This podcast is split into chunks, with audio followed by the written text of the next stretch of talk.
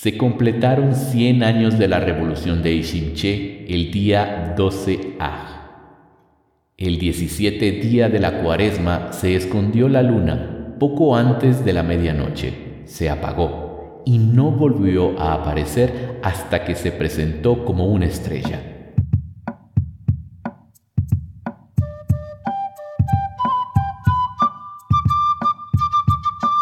La Cultural es un podcast que busca hacer ese encuentro con los libros y la cultura.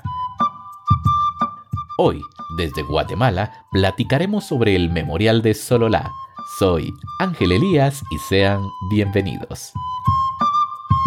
En el capítulo anterior profundizamos sobre una nueva etapa del memorial. Acá nos muestran detalles históricos de lo sucedido en aquella época. Muchos de estos ocurrieron en los primeros años de la invasión. Los acontecimientos narrados en este documento nos revelan detalles políticos y del contexto de aquella época. Por ejemplo, lo ocurrido en 1588 da pormenores de lo que sucedía y creyeron importante documentar. Comenzó entonces una epidemia de erupciones entre los niños de la que no morían los viejos se quemó aquí la casa de Francisco Díaz, viejo pacal, que construí cuando era mayordomo. El sábado 14 de agosto se enrojeció la luna, solamente se puso colorada y se le oscureció la cara. Muchos de los documentos contenidos dentro de este recuento del pueblo maya tienen que ver con soluciones para problemas limítrofes. Como tal, tenemos este caso el martes 22 de marzo comenzó el juez a recibir las declaraciones de los testigos en Payal Chocol y a los dos días fue a trazar una raya frente a los monjones de piedra, tirando la cuerda. El 24 de marzo llegó también el juez Panpati y estuvo allí hasta el mediodía, y por la noche llegó a Payán Chocol. Luego llegó el tesorero Alonso Vides por el rezago. Estaban entonces el gobernador, los alcaldes y el juez Pampati. Esto data de 1588. En 1589 registraron la llegada de un instrumento musical a Sololá. El sábado 6 de marzo vino el órgano. Vino nuestro querido padre, el padre Fray Cristóbal guardián quien lo compró por 1.200 tostones que pagamos.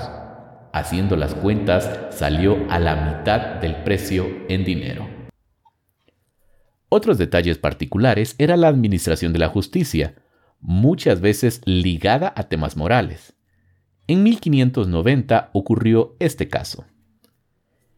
El 21 de enero, domingo, hicieron justicia en la iglesia de los de Santa Lucía, que quisieron casar a una pareja de cuñada y cuñado, y no los casaron cuando se averiguó por el padre Fray Cristóbal de Olivera, quien hizo gran acto de justicia en la iglesia.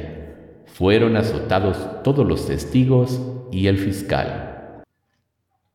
Las visitas de autoridades españolas también quedaron registradas, como esta en 1592. Hoy, 16 de junio Día 11 Llegó el señor don Pedro Abeto, oidor, y se fue de regreso a los pueblos de la laguna y a hacer visita a Chubilá.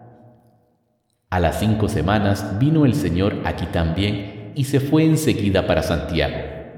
No dijo nada cuando pasó y luego se fue a Pangán a recibir una provisión. Los fenómenos astronómicos también tuvieron espacio en el memorial y no dejaron de documentarlos. Esto sucedió en 1598.